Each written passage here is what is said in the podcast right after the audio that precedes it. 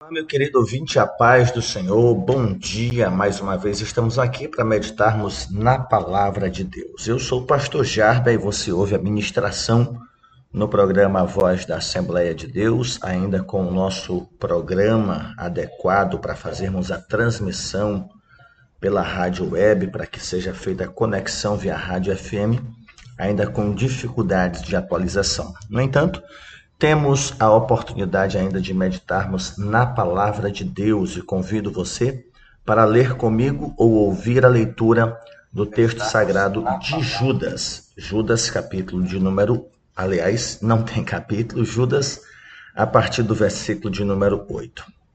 Ora, estes da mesma sorte, quais sonhadores alucinados, não só contaminam a carne, como também rejeitam o governo e difamam autoridades superiores. Contudo, o arcanjo Miguel, quando contendia com o diabo e disputava a respeito do corpo de Moisés, não se atreveu a proferir juízo infamatório contra ele. Pelo contrário, disse: O Senhor te repreenda. Querido ouvinte, nós temos diante de nós mais uma leitura e mais um exemplo dado por Judas em relação aos falsos mestres, aos obreiros de seus dias. Não todos, mas aqueles que negavam a Cristo, negavam a sua divindade e, consequentemente, a autoridade do nome de Jesus. Era uma espécie de anarquia religiosa. Diante desta leitura, nós podemos extrair ainda lições importantes para nós o Judas vai falar no versículo 8, depois de falar dos três exemplos de julgamento, os quais já meditamos aqui: julgamento sobre o povo de Israel que saiu do Egito, julgamento sobre os anjos que não preservaram seu estado original, julgamento sobre Sodoma e Gomorra. Agora, Judas apresenta esses falsos obreiros, levando-nos a entender que sobre eles também pesará julgamento. Porém, nesse texto que eu leio, que eu li, Judas faz menção, faz referência à sua conduta, à sua postura. Ele vai apresentá-los como sonhadores alucinados, que não só contaminam a carne, como também rejeitam governo e rejeitam autoridades, difamam autoridades superiores. É um mal dos líderes falsos, é o mal daquele que não é vocacionado, daquele que não é chamado.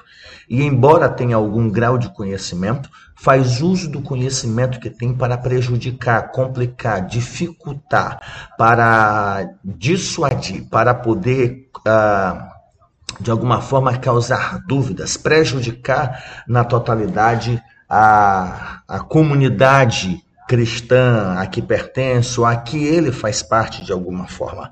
Nos tempos de Judas, assim como de João e de Pedro, haviam essas pessoas que se levantavam como profeta, se levantavam como apóstolos, chamavam-se a si mesmos apóstolos, se auto-intitulavam, se auto-consagravam, e estas pessoas, desde os tempos apostólicos, eram pessoas que rejeitavam a autoridade, tanto apostólica como a autoridade de Cristo Jesus. É comum ainda hoje nós ouvirmos pessoas que, em nome da fé, em nome de Deus, em nome de Cristo, diz que não obedece a homens, que não obedece à autoridade institucional, faz o que Deus quer, fala o que Deus manda, obedece somente a Deus. E dessa obediência a Deus, desobedece autoridades constituídas, como se todas as autoridades constituídas fossem diabólicas, proviessem do próprio diabo, o que na verdade não são. São lideranças falhas, mas existem as lideranças que foram constituídas por Deus. Então, geralmente, essas pessoas são presunçosas e rejeitam a autoridade não dão satisfação da vida comunitária, daí a necessidade, por exemplo, as igrejas de hoje fazem uso das cartas de recomendação, carta de mudança, recomendação pastoral, recomendação da própria igreja.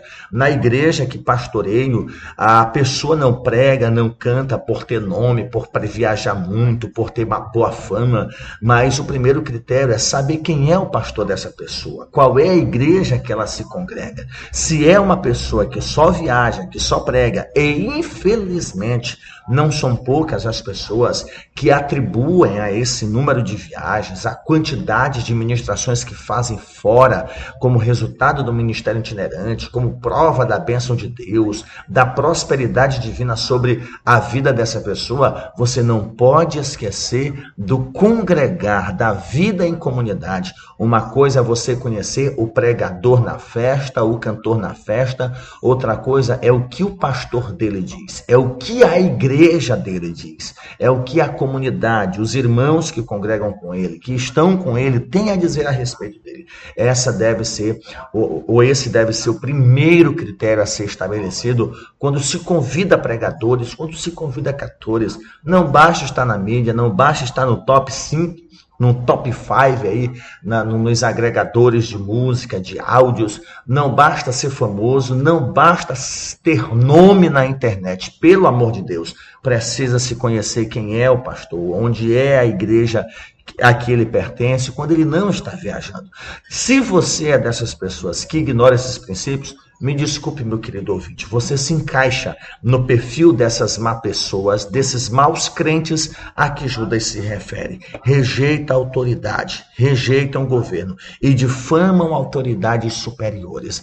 É só você avaliar a crença de alguma pessoa é o que ele tem a dizer dos seus superiores. Se ele pertence a uma comunidade onde, de fato, comprovadamente, a sua liderança é corrupta, a sua liderança tem má conduta, tem má índole e ele lá pertence, então ele coaduna de alguma forma. Pastor, como nós podemos lidar diante de uma situação como essa? Existem maneiras adequadas e legais de resolver esses conflitos sem ter que levar para o mundo lá fora, sem ter que levar para o seu perfil, sem ter que expor as entranhas.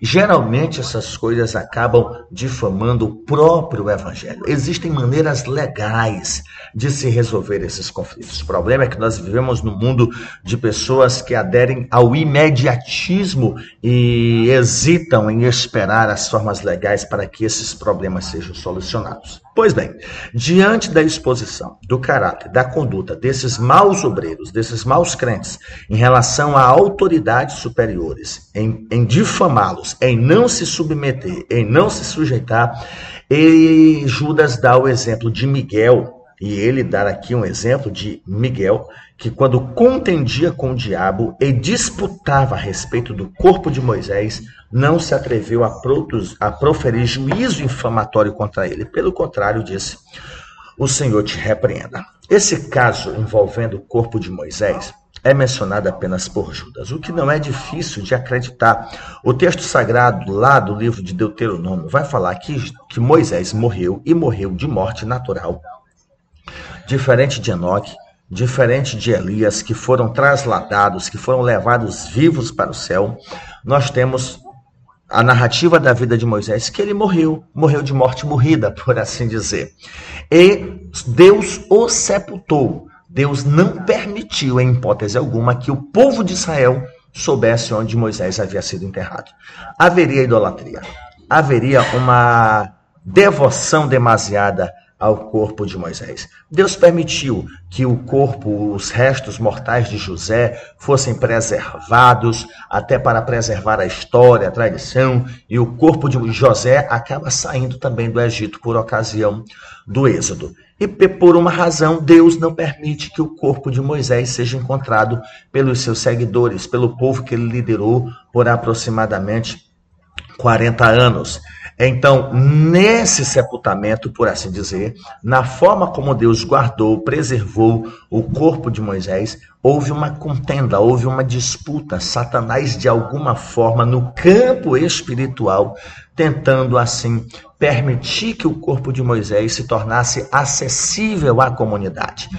O que Satanás intentava fazer era permitir que o povo tivesse acesso ao corpo de Satanás e com isso resultaria em culto, resultaria em devoção demasiada, resultaria em idolatria, resultaria, enfim, em uma série de complicações. Deus não permite que o corpo de Moisés seja encontrado. O texto vai dizer que Deus o sepultou e ninguém sabe. Mas no campo espiritual está lá Satanás tentando de alguma forma fazer com que este local se torne conhecido. Então há aqui uma batalha espiritual e entra em cena o arcanjo Miguel. Não é a primeira batalha espiritual mencionada na Bíblia Sagrada do arcanjo Miguel. Mas Judas menciona que ele não usou difamação contra o próprio Satanás. Ou seja, embora Satanás, merecendo ser difamado, esculhambado, Miguel não se prestou a esse trabalho, não se rebaixou ao ponto de difamar Satanás. Pelo contrário, disse: O Senhor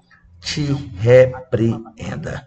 E aí no versículo de número 10, Judas vai dizer: Estes, aí já é uma referência aos maus crentes. Estes, porém, quanto a tudo que não entendem, difamam, e quanto a tudo que compreendem, por instinto natural, como brutos sem razão, até nessas coisas se corrompem.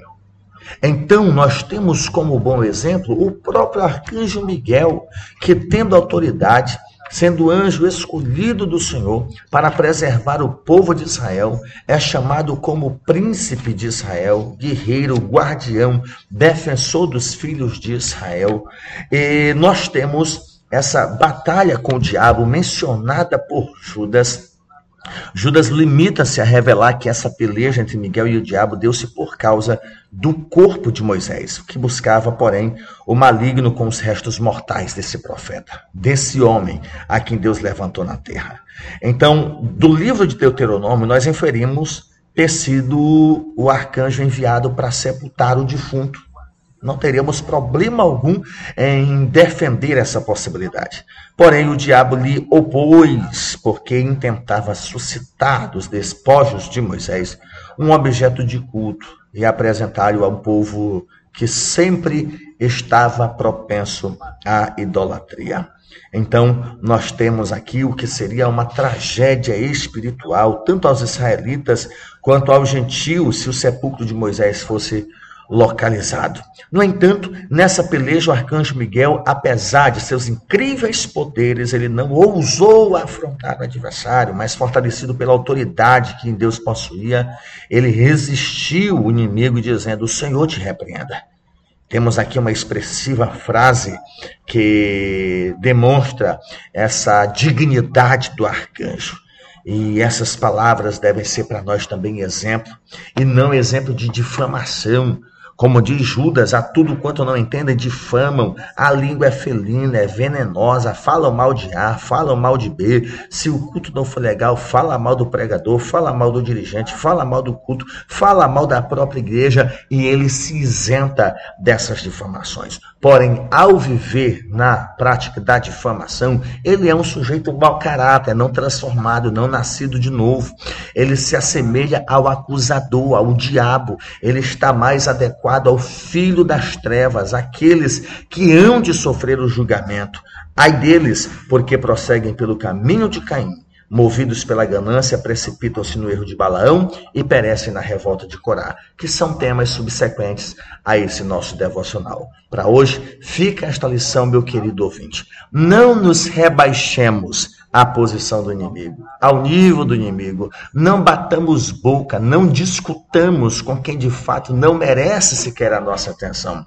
Há um exemplo muito claro de que se um advogado ou um juiz bate boca com o bêbado, o culpado é o advogado, o culpado é o juiz, pois ele deve ter equilíbrio, ele deve manter a sua identidade e não se prestar a discutir com um ébrio desequilibrado que não mede palavras e que não tem noção de bom senso.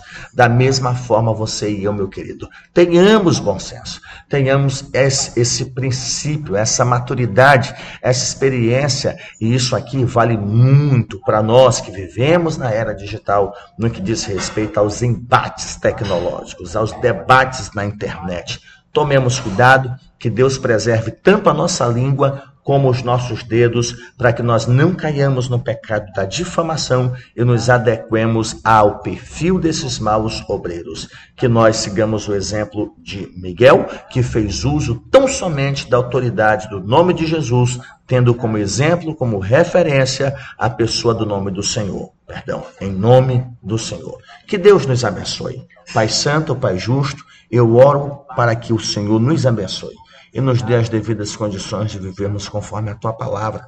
Nos ajude a ponderarmos as nossas palavras, o nosso comportamento e a vivermos para a tua glória, para o teu louvor. Cuida de nós, meu Senhor. Abençoa a vida desse meu ouvinte. É a oração que eu a te faço, no nome de Jesus.